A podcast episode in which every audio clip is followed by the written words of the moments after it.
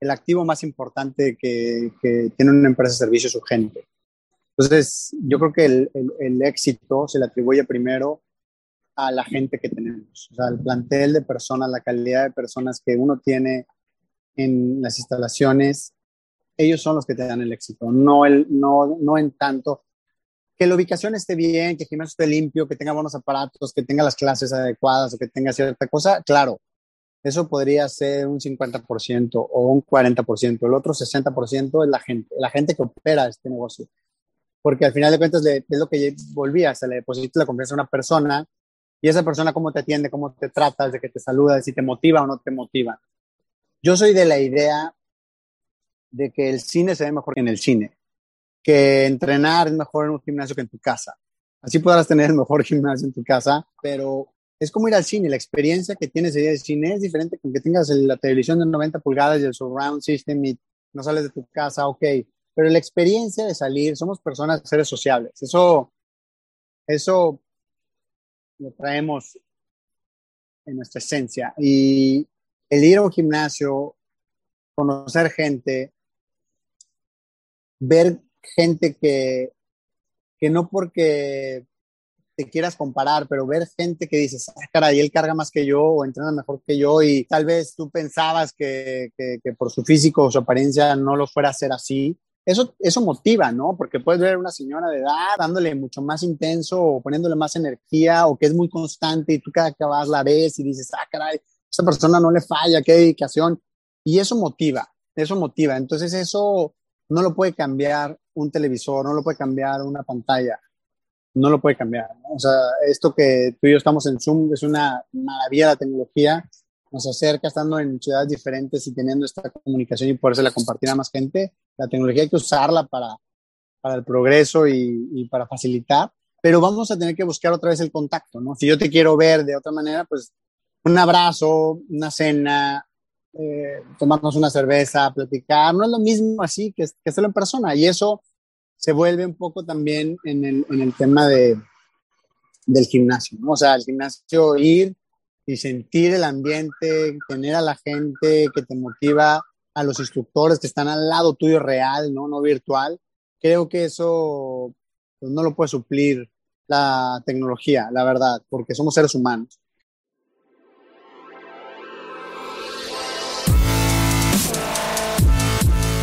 Bienvenidos, Injodibles. Hola, soy Víctor Vargas, coach de vida y alto desempeño, conferencista y empresario. Y en cada episodio te presentaré personas o mensajes injodibles para inspirarte a revelar y expandir los límites de tu mente, tu corazón y tu espíritu. Gracias por acompañarme a conectar y a elevar la vibración. ¡Comenzamos! Bienvenidos, Injodibles.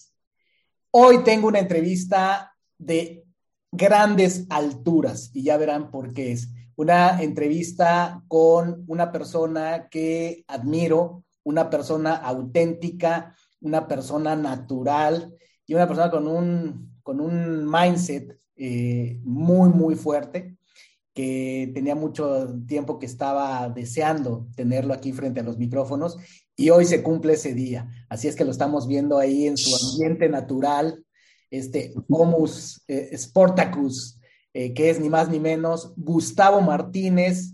Gustavo Martínez, bienvenido. ¿Cómo estás, Gus? Muchas gracias por tu invitación. Muy bien. Eh, pues es un honor que me hayas invitado a, a tus entrevistas y tus podcasts y la verdad, este, pues pues trato de hacer todo lo que mencionaste en un principio, ¿no? trato de hacerlo y, aquí estamos, vamos bien. Así es, estás en ese, en ese eh, paisaje que estamos viendo en las playas de Mazatlán, maravilloso. Me encanta, me encanta que sea así. Y habrá quien escuche este episodio precisamente porque vea que eh, es una entrevista contigo y habrá quien no te conozca Así es que por eso es tan importante en este espacio la historia. Y por eso siempre empiezo con esa, con esa frase icónica del podcast Injodible que es, érase una vez un pequeño Gustavo Martínez. ¿Cómo, cómo empieza esa historia, Gustavo? Pues érase una vez eh, pues un bebé que nació en Torreón, Coahuila. Soy originario de Torreón. Y mi padre fallece cuando yo tenía tres años, casi cuando yo cumplí cuatro, un accidente automovilístico, que precisamente yo iba a ir a acompañarlo en ese viaje y por azar el destino aquí sigo vivo. y pues toda mi vida, hasta los veintitantos años viví en Torreón, siempre, eh, ahí muy de casa, siempre inquieto, siempre rompiendo estereotipos o reglas. No, me gustaban mucho los, los estereotipos o que me dijeran qué es lo que tenía que hacer. Siempre fui un rebelde sin causa. Yo digo que nunca tuve una causa real por la cual tenía que haber sido eh, tal vez mi carácter tan, tan rebelde. No tenía un motivo en sí. Digo, tal vez eh, con las ganas de vivir, que, que eso lo atribuyo. Y pues eso me ha llevado a descubrir muchas cosas, ¿no? He tenido muchas experiencias gracias a, ser inquieto y a ser curioso en, cuanto a conocer personas, experiencias, viajes y, y, eso es lo que me ha ido formando mi carácter hasta llegar hasta el día de hoy. Vengo de una familia lindísima, somos cuatro hermanos, yo soy el menor.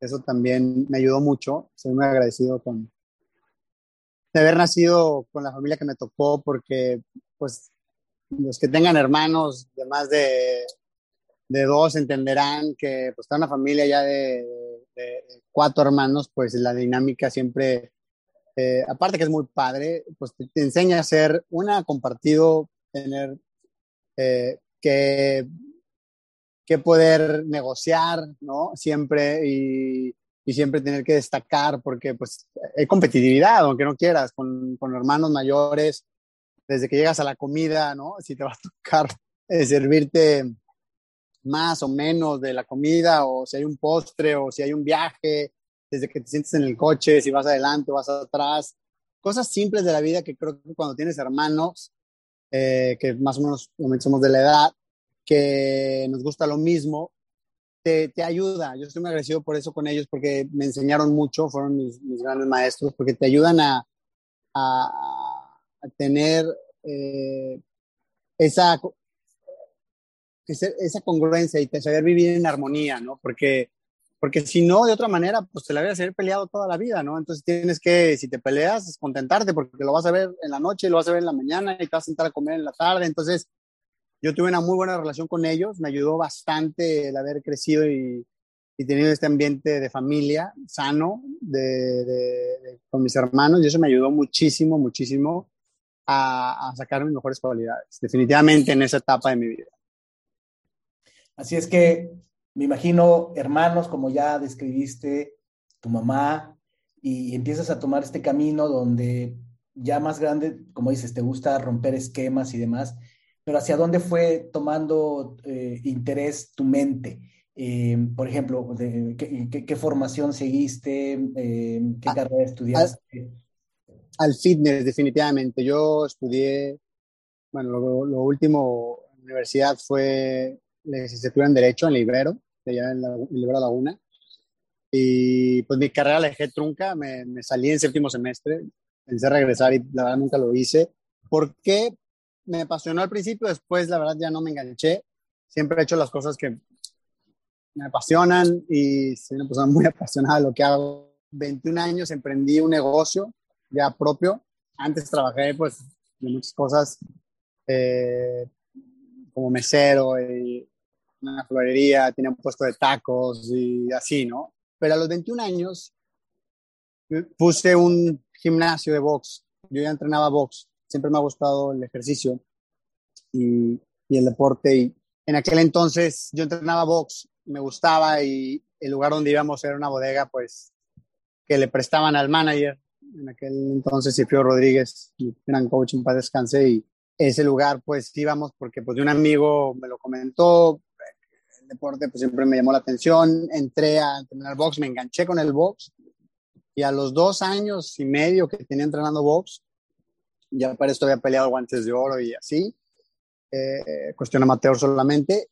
Eh, le comento a mi manager que si ponemos un gimnasio, porque pues ese gimnasio pues, se lo prestaban y pues, tenía muchas deficiencias, era arriba de una carpintería, entonces este, no tenía ni focos, ¿no? Entonces era noche no había luz y condiciones ahí que cada quien que llevaba algo eh, se iba quedando y si no, el gimnasio nunca tenía ninguna mejora, ¿no? Entonces, el, el, la invitación al coach fue de poner un gimnasio eh, mejor ubicado, con mejores instalaciones. Digo, yo lo tenía en la cabeza, no, no tenía dinero ni para ponerlo eh, en aquel entonces y, y, mi coach me dijo, póngalo usted y yo le ayudo.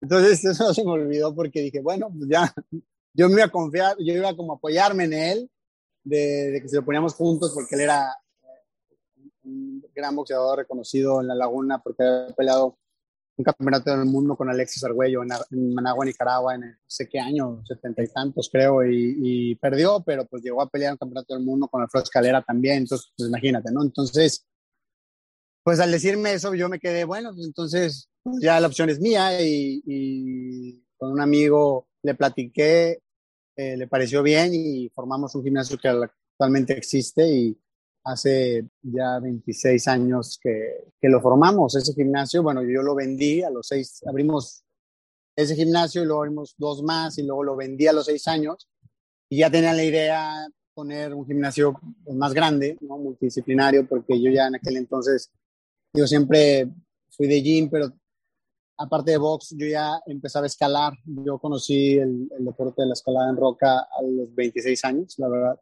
me hubiese encantado haberlo conocido antes, pero no, no tuve la oportunidad. El hubiera no existe, no me arrepiento, tengo muchas grandes satisfacciones y es, es el, deporte por el cual todavía hoy por hoy me, me, me, llena y me atrae muchísimo y practico. Pero en aquel entonces lo descubrí y me enganché, entonces quería poner un, una pared de escalada allá en Torreón, de donde soy, no, no teníamos dónde entrenar, entonces de ahí el empuje de, bueno, pues necesitamos un muro, y luego del muro, pues me gusta el gimnasio, el box, y se formó un gimnasio muy grande. Eh, con la ayuda de, más personas hicimos un gimnasio muy, muy, muy grande, a la fecha es, es mi marca, es, mi negocio, eh, de cual me sostengo y, y, se llama Rocksport, ¿no? Por el rock climbing. Y tiene una montaña porque pues todo va referido al, al outdoor y a la montaña básicamente. Y pusimos un gran muro de escalada que actualmente eh, lo estamos todavía remodelando, el, el, muro, o sea, el muro existe, pero estamos haciendo un área nueva de, boulder. Y porque este deporte va en auge, ¿no? Qué bueno. Y pues de ahí pues empezó la historia de Rocksport, ¿no? Eh, a la fecha, pues se ha abierto más de 20 gimnasios y he cerrado otros tantos también. Y, y es a lo que me dedico. Este, wow época de pandemia pues ha estado complicada porque ya hace dos años, como todos sabemos, el giro, pues de, muchos giros y el, gimnasio es uno de ellos, ha sido muy afectado. Entonces hemos tenido época muy difícil, ha sido todo un reto, eh, pero se nos obligó a cerrar unos meses desde luego y luego eh, con todos los cuidados que tenemos, pero aún así pues eh, se ha transformado un poco el mercado, pero también la gente pues mucha se cuida y no va, ya mucha regresa, pero pero ha sido difícil, ha sido muy difícil en nuestro giro, como muchos otros del estilo. Y aquí seguimos, aquí seguimos y, y, seguimos siendo fieles al, al, fitness. Eh, siempre les he dicho a la gente que, que, de mi equipo, que colabora conmigo y que pues, nos juntamos porque compartimos esa misma ideología, desde luego, de que tenemos el gran privilegio nosotros de este lado que nos dedicamos a la salud deportiva. Tenemos el gran privilegio de, poder ayudarle a las personas a mejorar su salud, más en estos tiempos. Y siempre, bueno, desde hace 26 años lo he hecho de una manera profesional, porque desde que hice el primer gimnasio, aunque era chico, que eso no importa, siempre con la pasión y con el compromiso y con la responsabilidad de, de qué es lo que vamos a impartir, ¿no? Llámese cualquier deporte, cualquier actividad, desde, desde un stretching, un calentamiento, si es un ejercicio de box o de coordinación o de pesas o de escalada, qué sé yo, al final de cuentas eh, la gente te pone, te deposita su confianza para que tú le mejores la salud y le mejores su estado de ánimo y, y, que tenga todos estos beneficios de un bienestar integral. Entonces eso me comprometió mucho a estudiar. Eh, he tomado muchos cursos y muchas certificaciones dentro del área del fitness, tanto de alimentación como de métodos.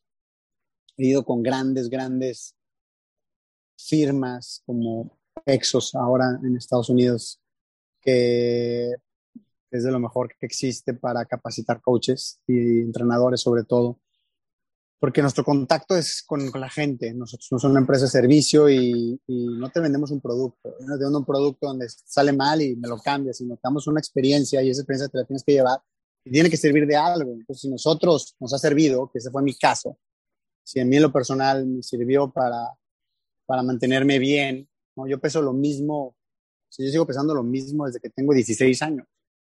Wow. Yo, yo tengo un kilo arriba, máximo dos, he llegado, creo, y abajo igual, o sea, uno, dos máximo. Pero yo peso lo mismo, o sea, yo tengo más años de mi vida pesando lo mismo que diferentes. Ahí Entonces, haces todo este recuento maravilloso. O sea, desde, te preguntaba el de hacia dónde te habías orientado, porque siempre como que está esta, eh, hablando de que veníamos hablando de tu infancia, tu adolescencia, en algún momento te interesan las leyes, pero era la pregunta porque acabaste siendo un gran empresario, ¿no? Entonces, este, ¿por dónde pasó Gustavo? Ya nos dijiste, bueno, en algún momento me interesaron las leyes, pero en el camino, en la historia, en el viaje del héroe, pues siempre se aparecen estos mentores, ¿verdad? En tu caso, uno destacado que nos has mencionado hasta ahorita es eh, este coach, ¿no? En el, mundo del box, en el interés, fue un, punto de inflexión en tu vida, ¿verdad? Porque esa experiencia junto con él, que aparentemente tú no lo tenías eh, definido como un objetivo, pero las cosas te fueron llevando a, meterte al camino de eh, el negocio de los gimnasios, ¿no? Y de, y, de, y de esta vocación. Y con lo que nos dices, veintitantos gimnasios después, y como dices tú, los que has abierto, pero también los que has cerrado, eh, evidentemente hay pasión, pero, por ejemplo, ¿qué dirías tú, Gus? Porque en mi opinión, no soy experto en la industria, pero los negocios, los gimnasios independientes, pues la tasa de éxito, hasta donde yo entiendo, no es tan alta, ¿verdad? O sea, mucha gente pone su gimnasio y hay gente que la pone con mucho dinero. Digo, por ejemplo, acá en, en Monterrey de repente ves el mega gimnasio que se ve que le metieron un billetazo y algo ocurre que no pega, ¿verdad? Por dinero no era. En tu opinión y en tu experiencia, 20 gimnasios después, 26 años después, manteniéndote en el negocio, y mira que he visto, eh, he estado eh, husmeando en, las redes sociales en tus gimnasios y están muy bien puestos. ¿Cuáles son esos ingredientes? ¿Qué, has aprendido en estos 26 años que, que es la letra chiquita del éxito en este negocio?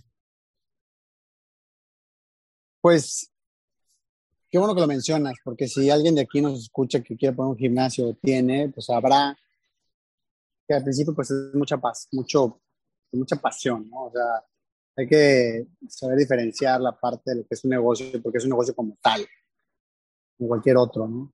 Que paga impuestos y que nóminas y todo lo que conlleva las responsabilidades. Manejo personal. Es mucho al principio algo que se desea, porque, porque si, te, si te gusta el ámbito, pues puedes pensar que es fácil.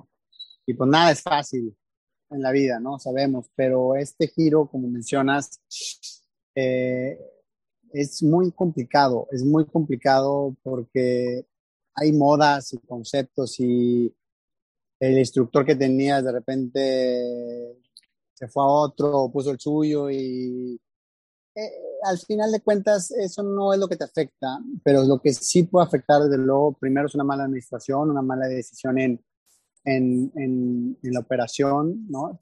Tiene que ver muchas cosas desde la ubicación.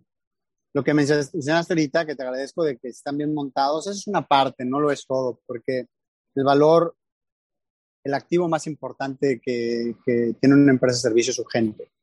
Entonces, yo creo que el, el, éxito se le atribuye primero a la gente que tenemos, o sea, al plantel de personas, la calidad de personas que uno tiene en las instalaciones, ellos son los que te dan el éxito, no, el, no, no en tanto que la ubicación esté bien, que el gimnasio esté limpio, que tenga buenos aparatos, que tenga las clases adecuadas o que tenga cierta cosa, claro, eso podría ser un 50% o un 40%. El otro 60% es la gente, la gente que opera este negocio.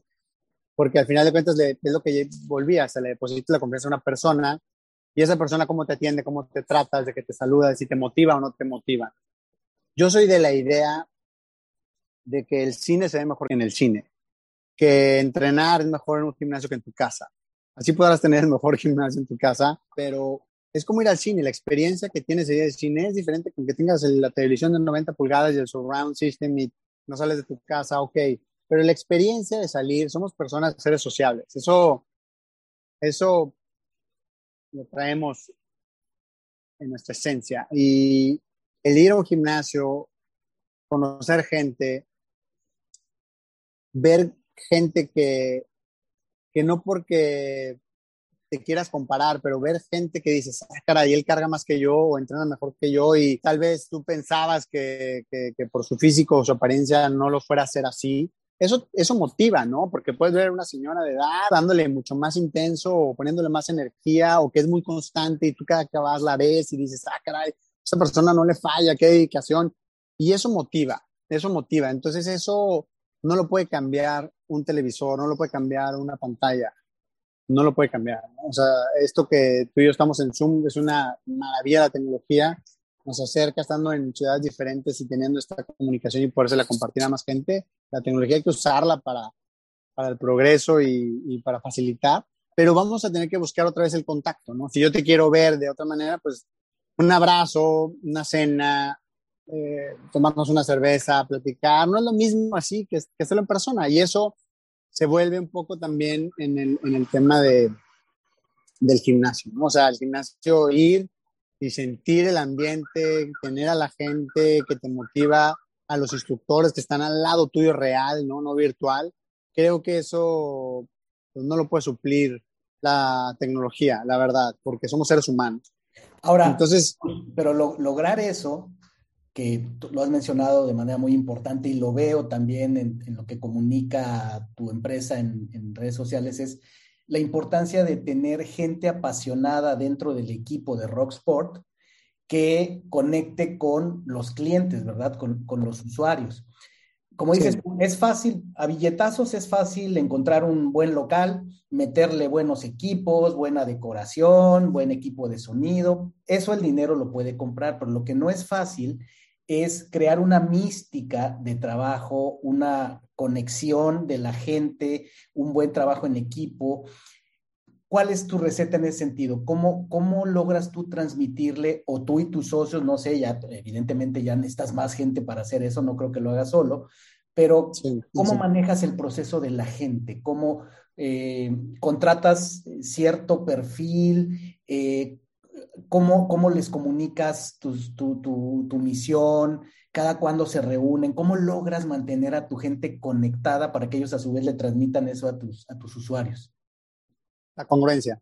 Definitivamente tienes que tener la capacidad de, de podérselo comunicar, pero no nada más porque eres el jefe, sino porque le sabes al negocio. Y a esto pues yo le llamo totalmente congruencia la gente, las energías eh, se, conectan, ¿no? O sea, si tú traes cierto objetivo, cierto perfil buscando a la gente, vas a encontrarla. El scouting definitivamente es muy importante, pero la gente que no encaje solita, rápido se va, te vas a dar cuenta. Más si obviamente estás en el negocio y tienes la experiencia y lo, lo, lo vas a percibir rápido. Eh, si no tienes la experiencia, tienes que tener conocimientos. Si en este ambiente se usa mucho porque no hay, yo no soy de certificado, yo no soy de colgar, no, cero. O sea, eso para mí no sirve, con todo respeto, pero no sirve de nada. Entonces, lo que sirve es cómo tratas a las personas, cómo te expresas con las personas y cómo puedes transmitir lo que sabes para que sirva un valor a las personas. Para eso, me, para eso no sé otro tema, ¿no? Pero la cuestión es si tú estás preparado, primero que te apasione, pero que estés preparado. Si tú estás preparado, yo voy a contratar a un maestro de yoga, tengo que saber de yoga, tengo que conocer de yoga. Si voy a contratar a un maestro de pilates, de zumba, de box, de kickboxing, de pesas, sobre todo, o del muro de escalar, o de indoor spinning. Tú tienes que conocer lo mayor posible en el ámbito. O sea, tienes que conocer tanto las máquinas como las tendencias, como las clases, cómo se dan, eh, las rutinas. Porque esta, esta experiencia es lo que te da ese punch para que la gente te haga caso, realmente, ¿no? Porque te va a hacer caso la primera o la segunda cuando pues eres el jefe, ¿no? You're the boss, yo quiero trabajar y me dices, pues yo lo voy a hacer, pero al rato te vas a voltear y te vas a decir, este cuate no sabe nada, ¿no? Y generalmente, como decía, en este ambiente, como no hay una carrera en específico, sí existe, ¿no? Licenciaturas, desde luego, pero no es como, eh, soy ingeniero mecánico en esto, soy ingeniero en sistemas, o soy abogado penalista y en esta cuestión. O sea, no hay una eh, carrera tan desarrollada como en otras profesiones. Entonces, aquí, pues el más chimuelo más catuercas, es lo que yo siempre digo, ¿no? O sea, aquí el que, pues con buen físico y haber leído tantito, unas revistas y haber tomado cosas, eh, representa que está saludable y eso te quiere vender, ¿no? la verdad se usa mucho. Y no es así, no es así en todos los casos, ¿no? Aquí hay que conocer, estudiar, saber del tema de muchas cuestiones de anatomía, de cómo hacer trabajos correctos para que no se lesionen las personas y las personas se mantengan motivadas y tengan un correcto resultado, ¿no? Entonces, cuando tú cada vez que te preparas más, que conoces más sobre esto, pues puedes contratar a la gente indicada. Y la gente cuando la contratas y ya es parte de tu equipo y te ven a ti eh, entrenar o te ven trabajar o te ven lo que haces, tu estilo de vida, porque esto es como tú mencionas, un estilo de vida, haces más congruencia y cuando haces congruencia dices una cosa y la gente te cree porque, porque lo haces, porque lo sabes, lo conoces y, y queremos manejar pues esa misma filosofía, ¿no? Entonces ese ADN que uno trae lo imprimes a través de tu gente para que tengamos esa, esa filosofía y ese estilo de vida todos. Entonces eso cuando lo, lo llegas, no es fácil, pero cuando lo llegas a conjuntar, lo llegas a hacer, primero te juntas con la gente indicada, la gente indicada, crecemos juntos porque nos preparamos todos juntos para que lleguemos a ese nivel, pues ya cuando va un usuario, un cliente, eso es lo que recibe. Y lo recibes desde que entras al lugar, ¿no? O sea, desde que entras al lugar, el ambiente, ya lo percibes. Dices, mira, este lugar se ve bien, se, se, siente bien y luego ya conoces al, desde la recepcionista, de la persona que está en la recepción, de la persona que te atiende, ya tiene esa cultura, ya tiene esa filosofía de servicio, de atención al cliente, de mejor al, al cliente y ya de ahí al instructor y el instructor hacia ti. Esa es la clave, esa es la clave definitivamente para que el negocio sea exitoso, aunado obviamente oferta, demanda, el precio, la competencia, el tu modelo, si estás fuera o no del mercado en cuanto a otras cosas. Pero pero básica, básicamente el 50%, si es que más, va, va a ir radicado ahí, ¿no? En ese personal. O sea, nuestra cultura, sobre todo mexicana, porque se acostumbra en otros lugares como en Europa, que llegas a un gimnasio y no hay instructores y le picas un botón en la aplicación y te, te lo dice la pantalla, pues la gente tiene otra cultura, es un poco más fría y se acostumbra a eso, ¿no? Nosotros los mexicanos no, los mexicanos queremos platicar y cómo te fue, hermano, y platícame con el coach o con quien sea. Entonces, siempre manteniendo la línea de respeto, desde luego, siempre manteniendo un respeto con el cliente, pero teniendo ese servicio, esa atención, que se sienta que somos una familia y que estás en un lugar donde te sientes cómodo, agradable y que obviamente tengas los resultados. Oye, y o sea, me queda clara, es esa mística, ¿no? Como, como decíamos, porque lo demás, pues es como lo das por descontado, tener buenos equipos y demás, pero la gente, siempre en todo negocio, el truco está en cómo logras tener gente comprometida, alineada con el propósito, ¿no? Por ahí hay una historia que cuentan de, eh, en, el negocio de los cruceros, eh, alguien que estaba muy impresionado con el nivel de servicio que daba la gente, el compromiso de los meseros, los camareros, todo mundo, ¿no?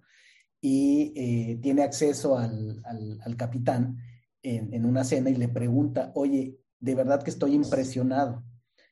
¿Qué, ¿Cómo los, cómo los entrenan? ¿Cómo, ¿Cómo entrenan a la gente para que, para que logre este nivel de compromiso y de servicio al cliente? Y le, le, contesta el capitán, es que no es un tema de entrenamiento, no es de, no es de aptitudes. Dice, lo que buscamos es gente que ya traiga la actitud. Dice, porque eso no se entrena, eso no se crea.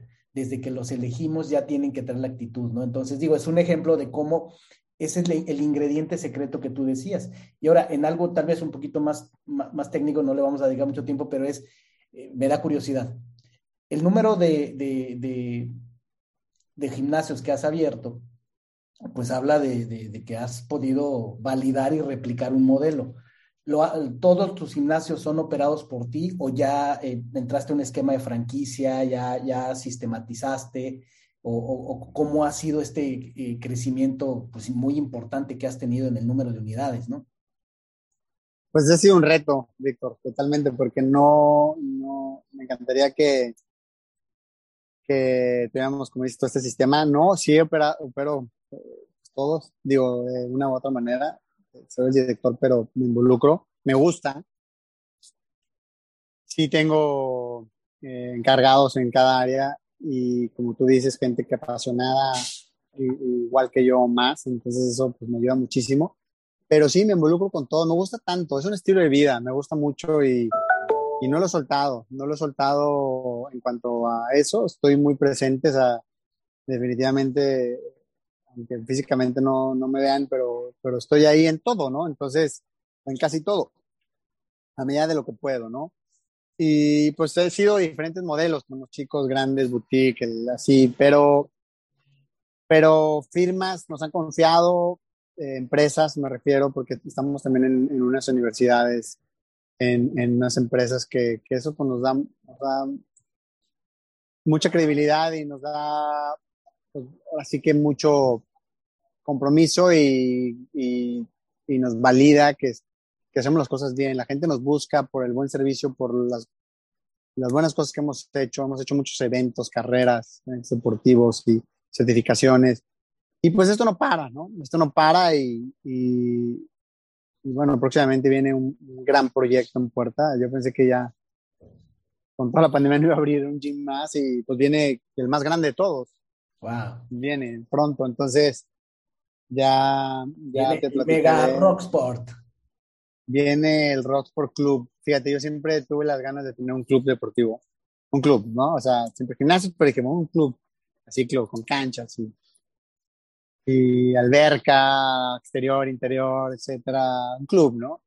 Pues, pues ya está. Entonces, sí, ya está. Es todo un reto, otro reto y, y, y en unos, no sé, unos cuantos meses ya eh, lo echaremos a andar y va a ser todo un éxito, soy seguro. Vamos a pues, involucrar más gente, que te digo que esa es la, la gran satisfacción que tenemos de, ver gente feliz, haciendo ejercicio, mejorando su estilo de vida, saludable. Hay una frase muy importante que no se les olvide que, dices, que dice, pues puedes entrenar una hora intensamente y eso está muy bien, pero ¿qué haces con el resto, con las otras 23 horas que te quedan. Es súper importante que todas tus 24 horas del día, tus 24 horas que tienes el día, sean enfocadas a lo saludable, a lo healthy, todas las 24 horas. Y hablo inclusive, incluyendo obviamente el sueño, el sueño reparador, o sea, reparador, correcto, tu alimentación, lo que piensas, lo que hablas, lo que, lo que escuchas y lo que haces y, y obviamente cómo entrenas. ¿no? Entonces, todos 24 horas es la parte del fitness. Y nosotros tratamos de llevar el indoor al outdoor. Aquí viene algo muy importante, ¿no? Eh, estamos llegando a este punto donde, después de hablar de, de, tu negocio, tú mencionaste algo que me pareció muy, muy poderoso en el tema de cómo has logrado eh, llevar la expansión de, tu negocio con varias unidades y dijiste una palabra muy potente, presencia, ¿no? Que es esencial para todo en la vida y generalmente en los patrones de éxito es el estar presente. Cuando los fundadores, los dueños de un negocio están presentes, se nota, se nota ya sea un solo dueño, ya sean socios, ya sea todo accionistas, cuando están presentes, se nota en el negocio y sin duda, pues ha de ser, debe ser parte medular de, lo que tú vayas creciendo. Pero esto nos lleva a, a eso otro que ya estabas entrando, que es operar un negocio, crecer un negocio, mantener una vida balanceada, requiere manejar tu mentalidad, requiere, requiere tu mente, tu cuerpo, y ahí es donde entremos a esta parte, ¿no? ¿Qué hace ahora más en lo, en lo personal a Gustavo? Eh, ¿Qué hace Gustavo para mantenerse en ese nivel de, desempeño, mantener el estilo de vida que te gusta, con el, con el grado de libertad que te gusta manejar tu vida, mantener un balance eh, eh, energético enfocado en los negocios, mantener pues todo este ritmo que, debes de llevar, que debe, debe ser intenso. ¿Cómo es un día o una semana en la vida de, Gustavo en términos de, cómo manejas tus hábitos, tu energía y demás? Pues bueno, eh, viajo mucho, pero siempre trato de agradecer cuando me levanto, de meditar, aunque sea poco, pero hacer mis respiraciones. Y ya que eh, logro eso al principio, eh, hago un stretching, hago un pequeño stretching. Tengo una rutina que, he sacado de, de base mi experiencia para alinear mucho la columna, la espalda y, activarme. Y ya de ahí, pues si me tengo que echar al baño, pues otra vez, bañarme, tratar de que con agua fría para salir de la zona de confort y despertar un poco la mente y, y si no, pues desayunar y desayunar comida siempre lo primero que ingreses, bueno, toda la comida, ¿no? Pero que sea lo más nutritivo posible. Siempre me tomo jugo verde en la mañana, siempre. Trato que donde esté y si no me lo hago, lo busco. Es raro cuando no, pero siempre por lo menos un jugo de apio con limón, con jengibre en la mañana. agua caliente, tomo. Este es un té, a veces agua caliente sola, con limón. Y algo de minerales, sino con, con sal de mar. Y en la mañana lo que quieras y lo que hagas en la mañana es muy importante para tu día, donde lo proyectes. Y ahí agarro el celular y me pongo a conectarme con, con todos los pendientes, ¿no? Me gusta visitar los gimnasios en donde esté.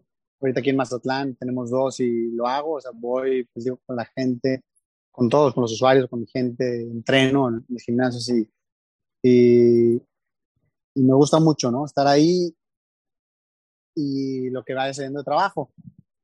Siempre lo balanceo, digo, después de, de, de atender mi persona y los negocios. Mi familia, tengo dos hijos preciosos, Paula y Leonardo. Paula de, de 11 años y Leonardo de 10. Y ya que tengo ese balance, que trato de lograrlo, ¿no? porque siempre estamos buscando el balance, eh, pues siempre me pongo mis metas de, de la escalada. Me gusta mucho escalar en roca y los fines de semana usualmente es lo que hago. Y cuando puedo, pues me voy más de un fin de semana a escalar, ya que pues son lugares que, se requiere pues, apartarte de la ciudad, que eso también es muy bueno porque te desconectas bastante. Y yo he hallado en la escalada en roca, hoy vengo a surfear, digo, por cierto, hoy surfeé aquí en la mañana, cuando no que Mazatlán, trato por lo menos ir una vez y fui hoy en, la mañana a agarrar unas olitas. Uh. Bien padre, sí.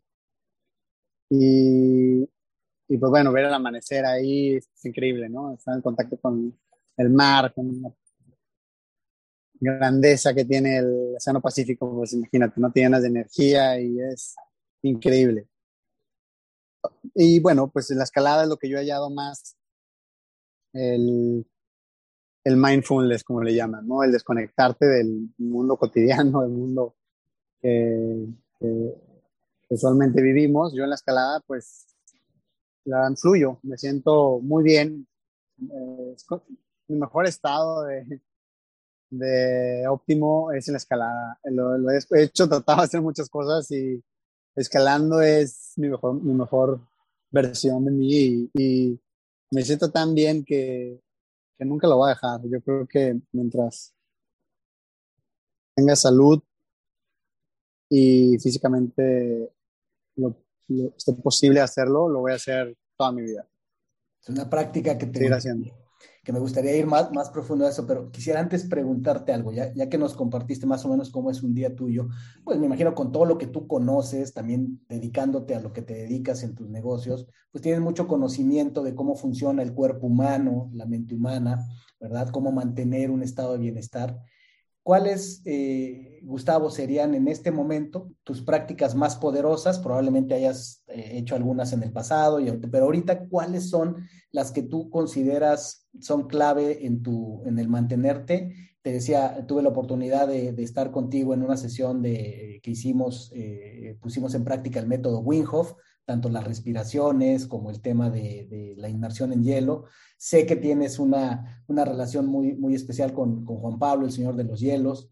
Eh, no sé si Winghoff sea una de esas prácticas, no sé si, voy a ponerte ejemplos, o sea, eh, si nos lleváramos, si, quien nos está escuchando se llevara de alguien como tú, que es un, pues ejemplo congruente de practicar lo que dice, no sé, en cuanto a alimentación, en cuanto a cuidado del cuerpo, ya sea respiración, ya sea fasting, voy a inventar, biohacking, ¿cuáles son en este momento las prácticas más contundentes que tú estás eh, llevando a cabo?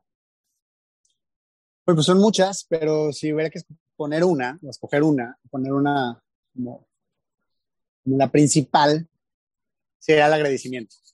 Creo que el agradecimiento es la más potente estoy cada vez más convencido de eso, de, valorar todo lo que tenemos. Pues, somos muy afortunados de estar vivos y de tener todo lo que tenemos alrededor y con nosotros mismos también. Todo nuestro cuerpo, todo lo que hace para que podamos estar aquí, hablar, comer, ver. Eh, damos por hecho muchas cosas y, el reconocer esto todos los días y ser agradecido con Dios y con lo que tenemos es súper importante. Yo creo que ese sería el primero definitivamente. Segundo, la alimentación, desde luego. El quererte y el querer a los demás. De igual manera, y el hacer ejercicio. El, el cuerpo está diseñado para moverse. Entonces, el activarte, liberar endorfinas, dopamina, esto genera un estado óptimo. Entonces, es, muy importante estar agradecido con, la vida, con Dios, con todo lo que nos ofrece la Madre Tierra y, todas las bendiciones que tenemos. Y, y esta parte entre más la tengas presente, las cosas te van dando, ¿no? Porque todo lo que sueñas y vas por ello se cumple, ¿no? Entonces hay que soñar cosas bonitas y hay que pensar cosas bonitas y, desearle bien a las personas para que nos vaya bien a todos. Y creo que esta parte puede ser la que más funciona. Se, se, se escucha a lo mejor trillada o la más simple, pero es verdad, ¿no? Es verdad. Y, es lo que a mí más me ha servido hasta el día de hoy. Ya nos diste una, una herramienta muy poderosa espiritual que es el agradecimiento, ¿no? Y todo lo que ello conlleva, que además se, se, manifiesta sin lugar a dudas, está demostrado y se puede medir en el cuerpo, ¿verdad? En el tipo de química, lo cambia y demás. Hablaste ya de una dinámica mental, ¿no? De los pensamientos la dinámica de los pensamientos y cómo se pueden volver realidad y cómo piensa, piensa positivo para que se den cosas positivas. Nos diste una herramienta para, hablas, tocaste del cuerpo, muy, muy al inicio hablaste de la importancia de dormir, ¿verdad? del sueño, ahorita mencionaste la alimentación. En la alimentación, ¿tú sigues alguna línea en particular, vegano, keto? Eh, pues no me etiqueto, trato, digo, no, no lo, digo, cada quien, mi respeto, yo no como carne ya desde hace varios años. Sí como pescado de vez en cuando y queso. No me considero eh, vegetariano porque las etiquetas son, son pesadas. O sea, luego hay modas, ¿no? Y la gente dice, yo soy esto y lo otro. Y no es por, eh, no es por nada, pero veo la, experiencia. Ponerte una etiqueta si no estás muy consciente e informado, pues no lo hagas. ¿Por qué? porque pues me he topado con muchos casos, ¿no? De que yo soy vegano y pues, o sea, tu coche tiene el volante de piel y pues, ¿cómo? o sea, entonces, ¿no eres o no eres, no? Entonces, pues mejor no digas que eres tal, ese es mi consejo, a menos de que seas súper estricto y consciente que la gente que hay, que en los casos lo hay, mis felicidades, la verdad yo no he llegado a ese nivel eh, y no sé si llegaré. Soy un ser muy imperfecto, pero, pero sí hay gente muy, muy estricta a la línea y, qué bueno. Yo no como carne por el maltrato animal, precisamente esa es mi razón. No estoy de acuerdo con la industria en general, no con todos, pero sí con la mayoría de cómo tratan los animales y creo que podemos sumar en, que no se traten así a los animales, ¿no? No necesitamos más vacas ni más pollos de esa manera, ni cerdos y, son animales tan lindos como tu perro, ¿no? Entonces, eh, no hay diferencia real y lo respeto y por eso yo decido. Pues yo no, tratar de no comer por lo menos estos tres animales y tratar de bajarle mucho el consumo por el otro lado del pescado y del marisco. Y eh, no sigo una dieta en específico, agarro poquito de todo, ¿no? Lo que a mí me va sirviendo, cada cuerpo es diferente, con lo que yo sí me siento bien. Eh, tomar agua con electrolitos, o me refiero con minerales, no, no de esos de sabor eh, sino con sal, eh, una pizca de carbonato en la mañana. Eh, es muy bueno pues, para mantenerte hidratado, porque ahora el agua pues, viene cero de todo, ¿no? no trae los minerales que solamente tenía que tener. Es muy importante hidratarte con, de la manera adecuada, con los minerales correctos. Ese por un lado, por otro lado, comer siempre lo más fresco posible, ¿no? Siempre le que, que busque la manera de, de de, comer todo lo que tenga menos proceso con la gente, con la industria ¿no? alimenticia. Me refiero que no tenga empaques, que entre menos ingredientes que tenga el producto es mucho mejor. Y bueno, pues las cosas como un aguacate, como un plátano, que ya sabemos que les inyectan y les ponen y mil cosas, pero bueno, pues ya es en la época que nos tocó vivir. Pero precisamente estoy viendo que está volando una bolsa de saberitas en el octavo piso, ¿no? Imagínate, es lo que ahorita estamos haciendo referencia de la, de la junk food. Todo lo que no tenga empaque, ¿no? Lo que puedas abrir de una cáscara y comértelo y que dejes la comida fuera y se echa a perder realmente porque no tiene conservadores. No me refiero a que te comas echando me refiero a que comas productos que se echan a perder si no te los comes luego, luego, ¿no? Que no dejes algo que te dura meses. Tratar de comer cosas de temporada ¿no?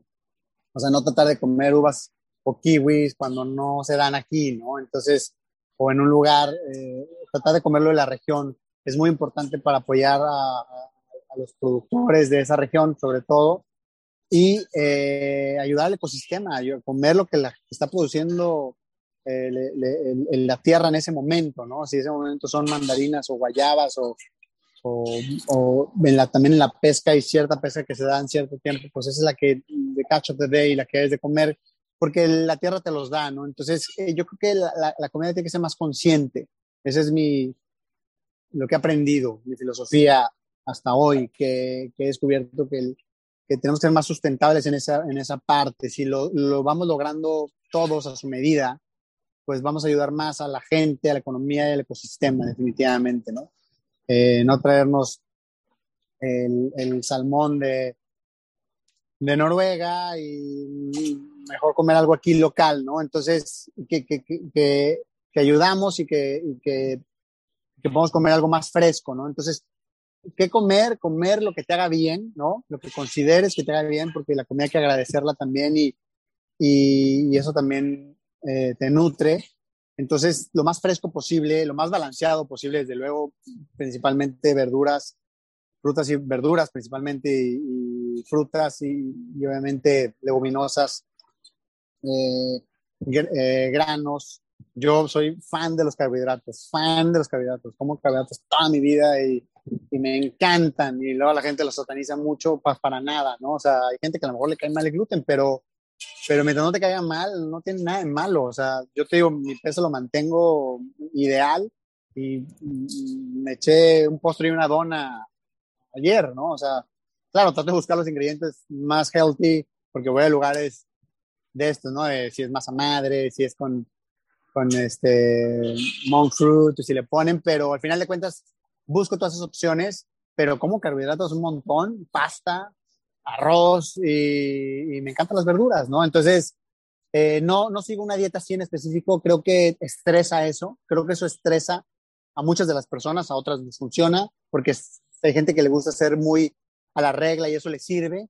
No, yo no, yo cuando voy a un lugar disfruto lo que hay en el lugar, disfruto la comida, de su presentación, a qué huele y que sean ingredientes todo lo más vivo posible, más fresco. Eh, eso es lo que a mí me gusta, que no sea tanto procesado ni con tantos conservadores y siempre buscando siempre las mejores opciones.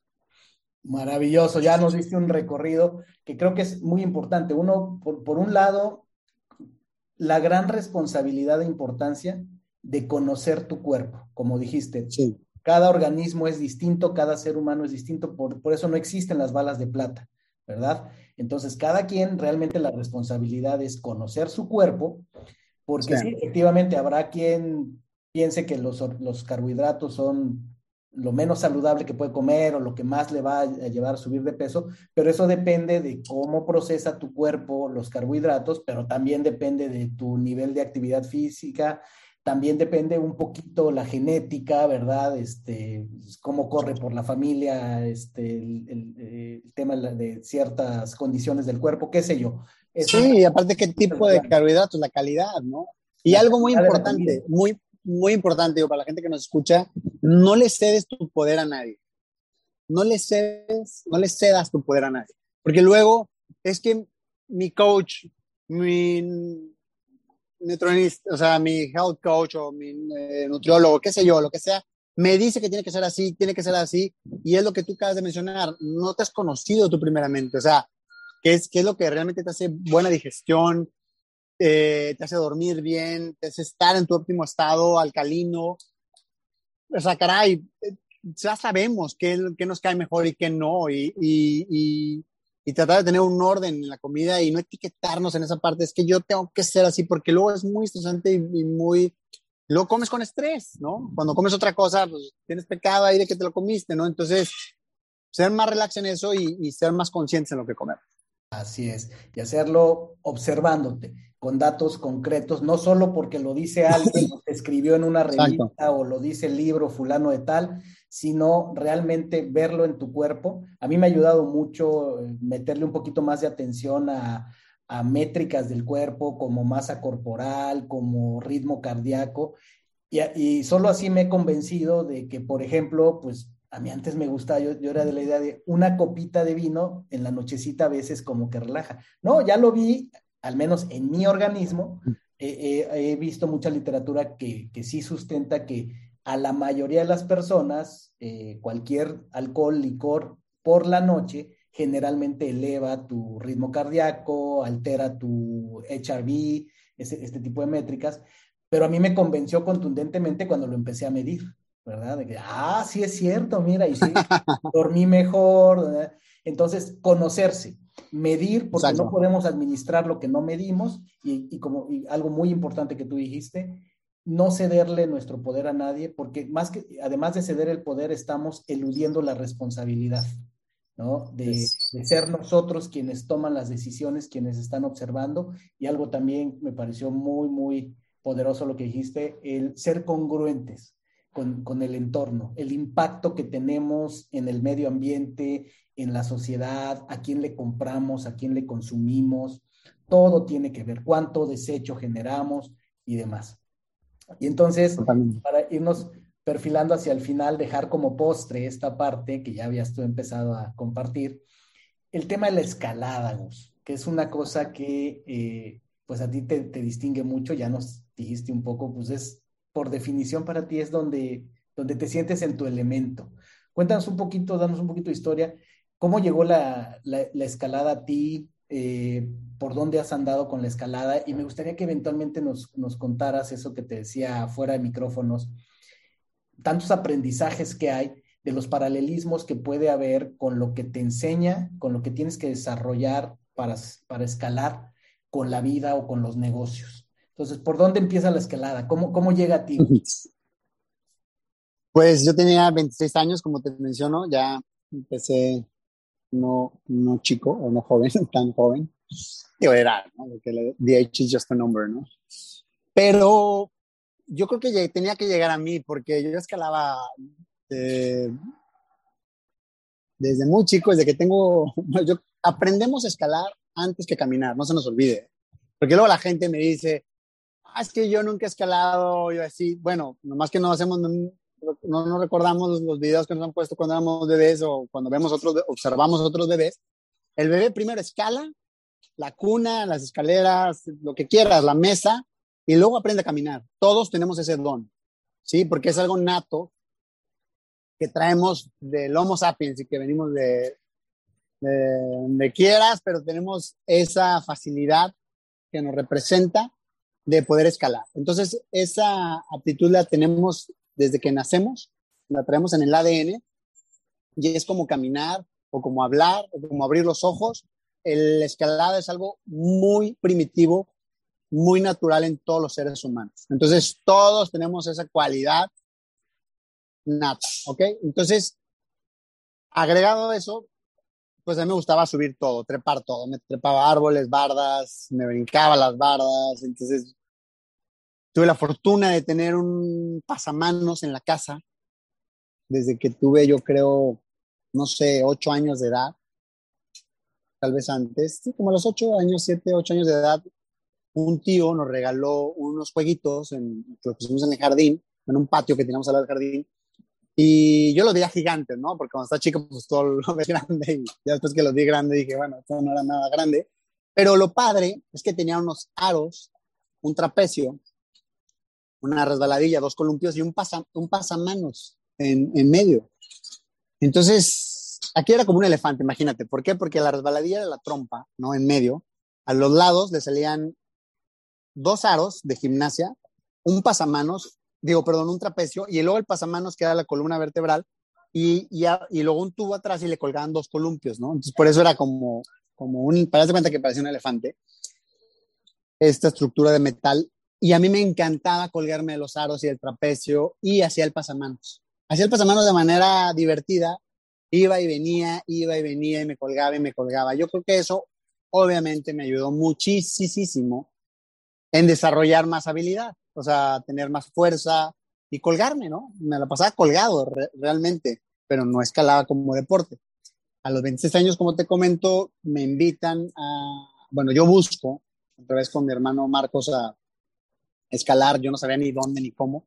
Y en Monterrey, que lo tenemos a cuatro horas, tres horas y media de Torreón, si se escala, eh, pues me, me, me, dicen que hay unos guías y que nos pueden llevar a escalar y fuimos a Monterrey, a contra, pagamos por unos guías eh, en aquel entonces y, y nos fuimos a Potrero, que es mi lugar favorito de escalada en el mundo.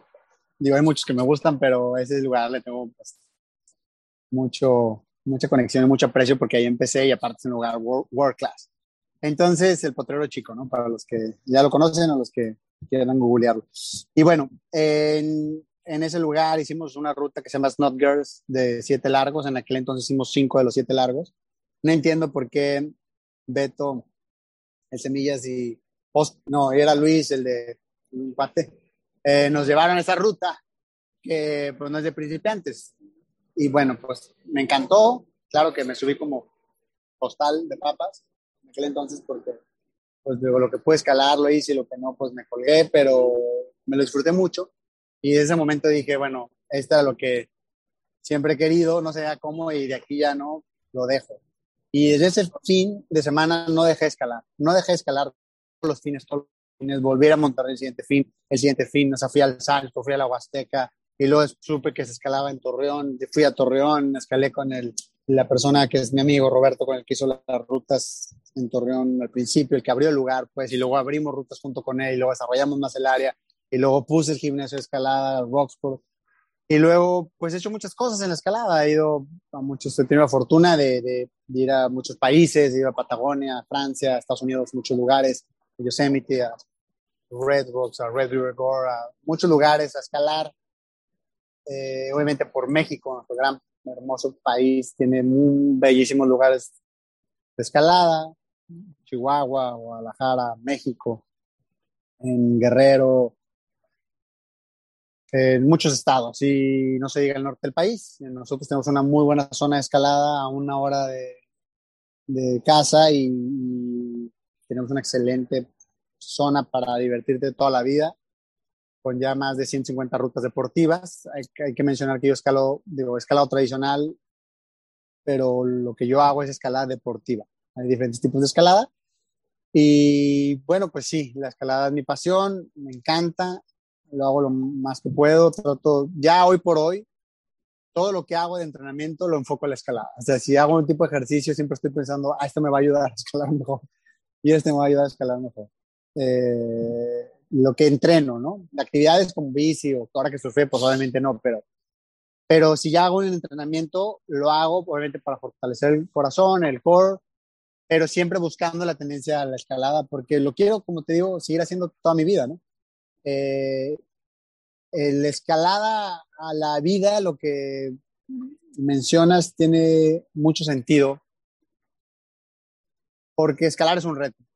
Definitivamente representa un reto el despegar los pies del piso y, subir algo vertical, ¿no?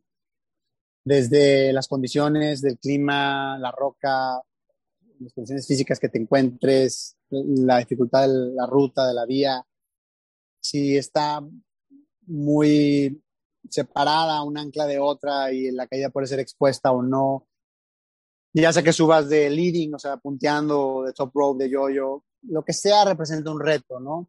Obviamente pues, tú vas subiendo la vara conforme vas agarrando más experiencia, pero siempre representa un reto y representa eso la vida, que la vida es un reto en sí, ¿no? Desde que te levantas tienes un reto a enfrentarte con la vida que hay que tomarlo de la mejor manera y la escalada es igual, sabes que tienes que ir para arriba, que tienes que ir para adelante y que esto implica muchas cosas como rasparte o caerte, que eso también pasa en la vida, ¿no? Te raspas y te caes.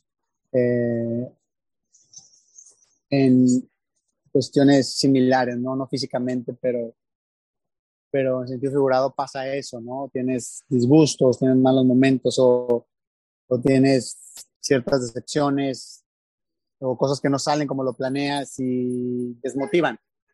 Y esto pasa todos los días y en la escalada eso pasa también. Eh, piensas que, que, vas a lograrlo y te caes, ¿no? Entonces, cuando te caes, pues obviamente tienes ese rush de adrenalina, de miedo, de que si te va a pasar algo, o, y luego te das cuenta que no te pasó nada, ¿no? Te tocas y dices, bueno, estoy bien, me puedo mover, y volteas y sigues viendo pues, esa parte difícil que escalaste o que ibas a escalar más bien y que no pudiste. Y pasa muchas cosas por tu cabeza, ¿no? Pasa, pues si me bajo, ¿no? ¿Qué estoy haciendo aquí? Debería estar haciendo otra cosa, ¿no? Trabajando con mi familia. O en la zona de confort, ¿no? Viendo Netflix o comiendo, tomándome una cervecita, qué sé yo, y estoy acá arriba, eh, pues sufriendo, porque los zapatos te calan, el arnés, a lo mejor por estar tanto tiempo colgado, el tiempo que llevas ahí, y luego todavía tienes que hacer unos movimientos o una ruta muy difícil para, para, para cada quien en ese momento para ti que, que, te representa pues este reto que muchas de las veces no sabes si lo vas a hacer porque no sabes si realmente físicamente lo vas a poder hacer. Y esto pasa en la vida, que estás en situaciones donde dices, híjole, pues mejor me hago un lado, me bajo, me voy, me hago güey y me voy, ¿no? este, pues eso puede pasar, ¿no? Te bajas, abandonas algo y ya, ¿no? No dices nada. Y si el ego te pega mucho, dices que la subiste, cosa que no es cierto. Y eso pasa en la vida también, ¿no? Entonces, en la escalada hay que ser muy honesto con uno mismo y decir, no, no pude, o sí pude, o no pude y le quise intentar. Y nosotros tenemos muchas palabras, ¿no? Me pateó la ruta, me escupió la ruta, eh, y eso pasa en la vida, la vida a veces te escupe, y no necesariamente algo malo, pero algo que pues por tus creencias pensamos que es malo, y luego nos damos cuenta que fuimos nosotros mismos los que nos escupimos, ¿no? Lo que nos pateamos, y es volver a intentarla y volver a agarrar esa vía y volver a practicarla. Claro, hay que hacerlo muchas veces, hay que entrenar para hacerlo, como en la vida, y luego te das cuenta que lo logras. y la satisfacción es mucha, ¿no? Y lo padre de la escalada, como en la vida, haciendo referencia, es de que cuando logras esa ruta, pues te das cuenta que siguen otras, y siguen otras, y siguen otras, y nunca acabas. Y eso es lo padre de este deporte, que siempre hay retos nuevos, siempre hay grados más duros de los que podrías imaginarte haber podido escalar. Como en la vida, ¿no? En la vida te haces algo y te da confianza. Después cuando lo logras, y luego te das cuenta pues que sigue otro reto, ¿no? Y te vas a volver a caer, y te vas a volver a caer, y tienes esa misma pregunta en la cabeza, ¿no? Y esa misma sensación, más que pregunta en la cabeza, de decir, híjole, pues nací para esto, realmente estoy en lo que debo hacer, eh, debería de hacerlo, debería estar haciendo otra cosa, eh, pues porque me duele y pues no quiero estar aquí, es incómodo, eh, creo que no la voy a lograr. Entonces te pasa muchas cosas por la cabeza y solamente es un feeling el que dices, no, espérate, sacúdete, levántate y vas para arriba, o sea, vas para arriba y a darle y concentrarte y dar lo mejor de ti. Y si no fue en ese momento, pues ve y entrena y regresa en mejores condiciones y vuelve a intentar. Y te va a volver a patear seguramente, pero lo vuelves a intentar hasta que te sale, ¿no? Y esa filosofía de vida que la tiene la escalada y cualquier otro deporte, sin lugar a dudas, pues es de la vida, de la vida misma, ¿no? De la vida de volverte a levantar y volverte a levantar. Y así es constantemente. Yo cuando puse el primer gimnasio, estaba feliz, ¿no? Y luego el segundo trajo más compromisos, el tercero, y luego dije, bueno, no quiero el grande, quiero el gimnasio grande, ¿no? Cuestión ambición, lo quería, me proyectaba, me veía, lo logré con lo que quieras, apoyos, lo que necesites, familiares, todo, bendecido y agradecido con toda la gente que, que se tuvo que dar porque el éxito no llega así, yo solito lo hice, pero obviamente pones todo tu empeño y tu, visión, tu compromiso y tu tiempo y tu energía, pero cuando lo logras, te saca y se siente padre, pero pues eso ya pasa, ¿no? Siguen compromisos, siguen otros retos y luego ya cuando lo tienes y cuando tú sientes que lo dominas, porque jamás lo llegas a dominar realmente como uno piensa, dices, bueno, que ya quiero otro, ¿no? Entonces habría otro. Y luego cuando o uno lo tienes que cerrar o uno no funciona, te vienen estas decepciones y dices, caray, seguiré o no. Y luego viene otro y luego siempre queda una inconformidad de cierta manera dentro de todos los beneficios y distracciones que tiene. Entonces, esta conformidad viene la vida porque, porque así es la vida. La vida siempre te estás haciendo te tienes que levantar siempre, nunca la tienes hecha. Yo esto lo menciono porque yo pensaba que iba a estar mi vida resuelta con el gran gimnasio de Torreón, que lo era y sigue siendo, era el mejor gym de Torreón, ¿no? Entonces decía, wow, o sea, es tres pisos gigantes, todo. No, no, o sea, wow. Y así lo visualizaba y así como lo quería se hizo. Y te das cuenta que, pues, pues ya, ¿no? O sea, tienes y... Hay otras cumbres. Y no es, así está padre. Pero hay otras cumbres y otras cumbres y otras cumbres y otros compromisos y total, llega un punto donde dices, bueno, ¿qué realmente me llena? ¿no? Entonces ya cuando buscas esto, tú, Víctor, que, que hemos coincidido en, en, estas convivencias donde pues buscas el, la paz interior y buscas esta satisfacción interior que no te la da afuera, sino está dentro de ti, que siempre ha estado dentro de ti, ¿no? Pero pues, esto te lo da la sabiduría y viene con la edad o viene con el despertar, ¿no? Hay gente muy joven que lo logra, qué padre, ya vemos otros que nos cuesta más, pero este, esta búsqueda por este gran despertar interno es el que da la paz realmente, ¿no? Entonces todo lo demás es un conjunto de cosas que te ayudan a llegar, ¿no? Que te dan los medios para llegar y que te identifican de cierta manera a como dices, quién eres tú y una personalidad y pues digo, todos somos seres de luz, somos seres de amor y al final de cuentas todo lo demás es secundario, sí, sí cuenta, ¿no? Pero yo creo que lo que más cuenta es cuánto has ayudado a la gente, ¿no? Cuánto te has ayudado a ti para poder ayudar a las personas. Y creo que, que ese punto es el más importante, ¿no? Entonces, en la vida, pues tienes que haber sufrido, desde definitivamente tienes que haber conocido la oscuridad para conocer la luz. Tú platicaste de tu experiencia y no se me olvida, eh, es, es, importante todos haber tocado el fondo y, y, levantarte, ¿no? Porque, porque me refiero en el buen sentido, o sea, porque si no, pues no valoramos lo que tenemos y si no, no, no, a veces no entendemos de otra forma y, la vida nos lo pone para sacar lo mejor de nosotros mismos y eso es lo que al final de cuentas eh, vale. Y en la escalada, eh, cerrando el tema como en la vida, es eso, saca lo mejor y lo peor de ti, pero sobre todo lo mejor de ti. ¿Por qué? Porque el momento que te pones muy vulnerable, porque la naturaleza es impresionante, las condiciones de la roca te hacen un microbio ahí, ¿no? Entonces, eh, yo como ahorita en el mar, te hacen un microbio ahí, ¿no? O sea, si quieres te, escupe el mar o te escupe la roca fácil, ¿no? Entonces, te sientes tan vulnerable, pero con este respeto vas y con este eh, eh, compromiso vas de, tratar de conocerte cada vez y de sacar lo mejor de ti, porque es eso. Y cuando logras estos pequeños este, sucesos, ¿no? Estos pequeños logros que te hacen ser mejor persona, te bajan y eres mejor persona definitivamente.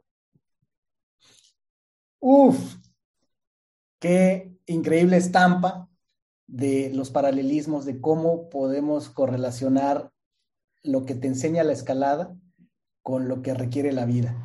Y creo que nos has dado redondito eh, toda una visión muy importante que habla de tu pasión por, el, por, ese, por esa actividad, por escalar, pero también de, del hombre espiritual que eres, eh, mencionabas en los espacios en los que tuvimos coincidido, pues evidentemente también cultivando eh, esa parte espiritual, ¿no? Que, que, a ambos nos interesa, que hemos coincidido con otros hombres. Aquí hice un episodio sobre el, el, el encuentro sagrado masculino que, se tuvo el año pasado, que ahí fue donde tuve la fortuna de conocer a Gus.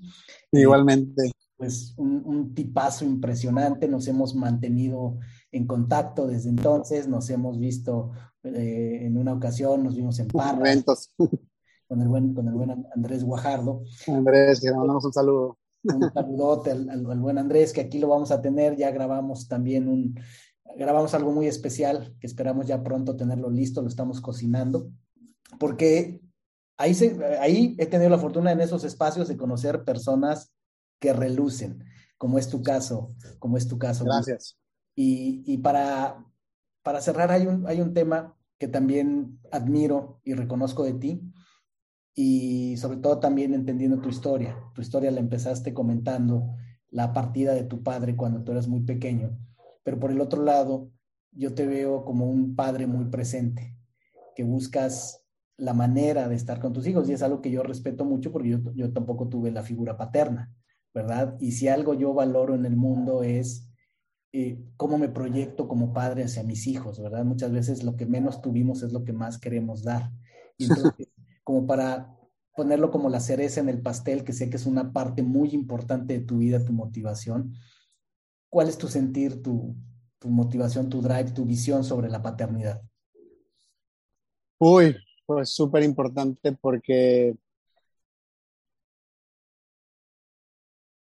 pues un compromiso primeramente, tener hijos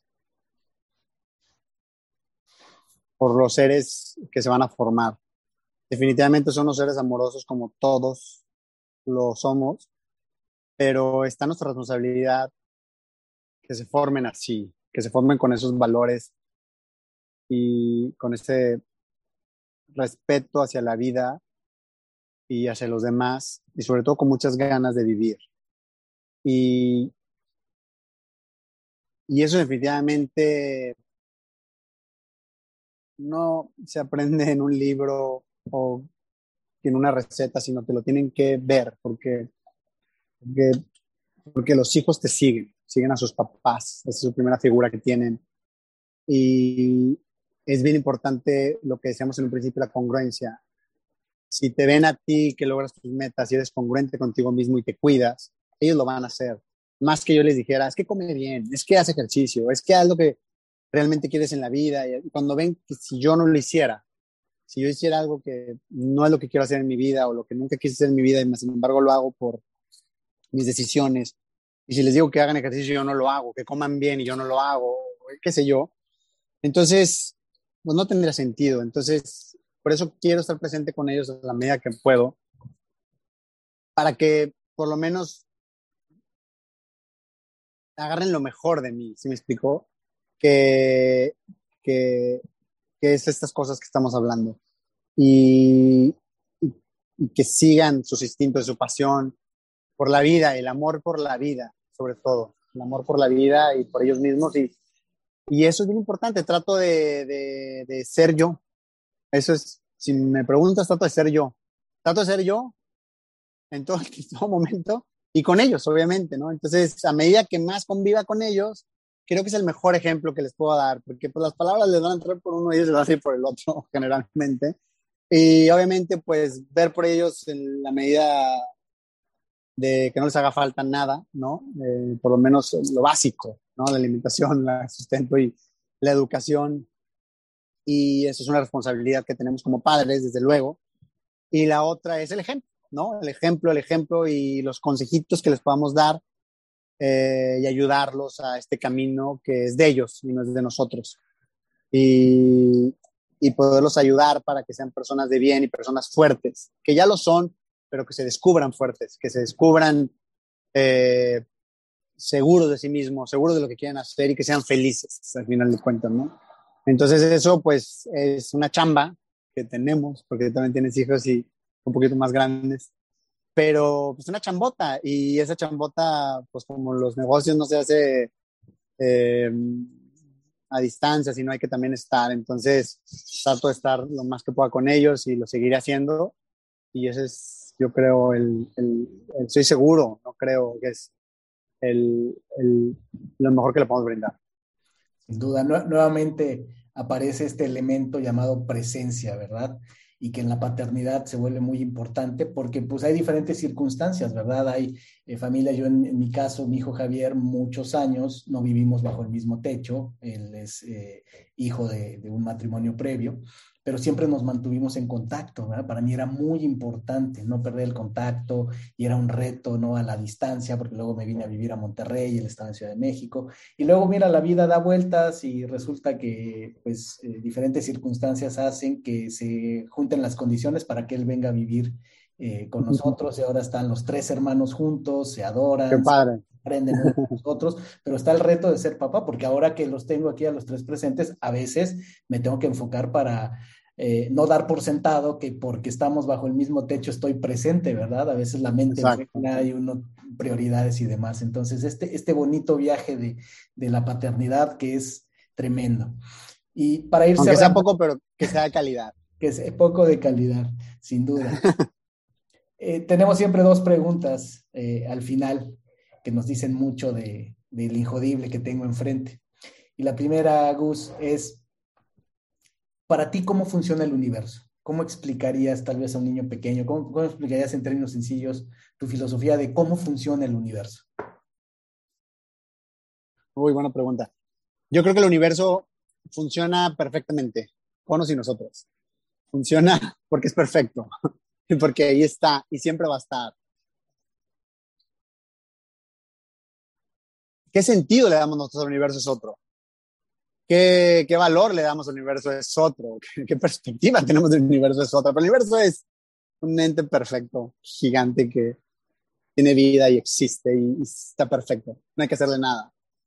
Más bien lo que hacemos nosotros tiene un, un efecto hacia él. ¿Por qué? Porque, porque al ser este gran ente magnífico, poderoso, perfecto, si nosotros actuamos bien, Él actúa bien con nosotros. Si actuamos mal, que también habrá que ver qué es mal y qué es bien, que es otro tema. Pero vaya, si nosotros hacemos algo que no va alineado, digamos, tanto con el universo, pues eh, se regresa hacia nosotros, ¿no? Llamémosle karma, llamémosle como sea. Entonces, el universo que es perfecto. ¿Cómo se lo explicaría a mis hijos? El universo ahí está y siempre va a estar y es perfecto. Respetémoslo, admirémoslo y seamos buenos con él, porque él es bueno con nosotros. Sí, señor. Y la segunda pregunta, Gus, es, para ti, ¿qué es ser injodible? Muy buena, buena frase que tienes en, en, tu marca, en tu podcast, me encanta. Pues injodible es que pues, sentimos que la vida nos jode, nos jode, o situaciones nos joden, o pensamos que la gente nos jode, que eso es hacerte víctima y vaya, que es lo que lucho siempre, no soy. Definitivamente lo que menos tengo es ser víctima lo que menos tengo en mi vida es ser víctima y soy muy responsable de lo que hago, de mis decisiones, de todas las decisiones que he tomado, llámense buenas o malas. Y ser jodido precisamente es eso, que a veces que te sientes que alguien más te jodió o te jodiste tú mismo, pues que no te jodes para siempre. Entonces, eh, somos como Wolverine. Si nos hacen una cortada, porque nadie te hace daño, te haces daño. Entonces, si te haces daño por una decisión o algo físico inclusive, pues te reparas. Y cada que te repares, pues eres menos infodible. Sí, señor. Así es, Gus. Pues ha sido un verdadero placer tomar prestado tu, tu energía, tu cerebro, tus ideas, pasión, para compartirlo en este espacio que como siempre el, el, gran gusto y el gran propósito es que alguien en algún momento escuche y capte exactamente el mensaje que necesitaba captar, que de esos muchos testimonios y ejemplos tenemos. Cada quien tiene una vibración que le llega a quien le tiene que llegar, ¿no? De esa manera. Entonces estoy seguro que mucho de lo que aquí hemos conversado va a ser un, un, un elemento importante para alguna persona que lo escuche en algún momento en el futuro. Así es que muchísimas gracias. gracias. Yo estoy seguro que sí, siempre ha sido así, siempre pasa. El universo es perfecto y los tiempos del universo también lo son. Así es que, pues un placer, Gus, que siga, Muchas gracias, Víctor. Que siga esa pasión por, por la vida, por el bienestar, por la congruencia, por los nuevos retos que tanto nos, entusiasma y que tanto necesitamos, pues siempre, ¿verdad? Pero pues en, el entorno en el que estamos ahorita tan volátil, tan demás, necesitamos estar muy enfocados, muy saludables, muy concentrados. Así es que gracias por inspirarnos, Gus. Ha sido un placer tenerte aquí. ¿Dónde te puede encontrar la gente? Pues gracias a ti, mi Víctor. Me pueden encontrar. Tengo Instagram, que sí soy activo porque pues, ahí subo mis fotos de más o menos de lo que hago es Gus-Roxport. Lo tengo privado, pero si me agregan, los agrego. eh, mi mail es gustavo.roxport.mx y mi teléfono es el 8711-890717. Me pueden mandar un WhatsApp, algo que necesiten con mucho gusto. Los puedo servir en algo y pues pues ahí, ¿no? En la montaña, seguramente, si van a escalar, ahí me encuentran. seguramente eh, ahí nos podemos ver. Y pues, te mando un fuerte abrazo, Víctor. Te agradezco la invitación. Ojalá y, y, como dices, vamos, bueno, tú lo haces, pero con mi plática poder impactar positivamente a alguien más, eso sería formidable. Y si no, pues un placer estar nuevamente frente a ti, platicar. No hay manera que esta charla no pueda inspirar a, alguien. Así es que no tengas la duda. Muchísimas gracias, Gus. Y a mí, mi querida, mi querido Injodible, me encuentras en Instagram en Ser Injodible. Lo mismo en Facebook, en la página injodible.mx. Y nos seguimos escuchando, nos seguimos viendo. Muchísimas gracias. Chao, chao. Abrazo. Abrazo grande, hermano. Igualmente. Gracias por haberme acompañado en un episodio más para moldear y forjar tu mentalidad injodible. Tenemos una cita con tu grandeza en el próximo episodio. Hasta entonces.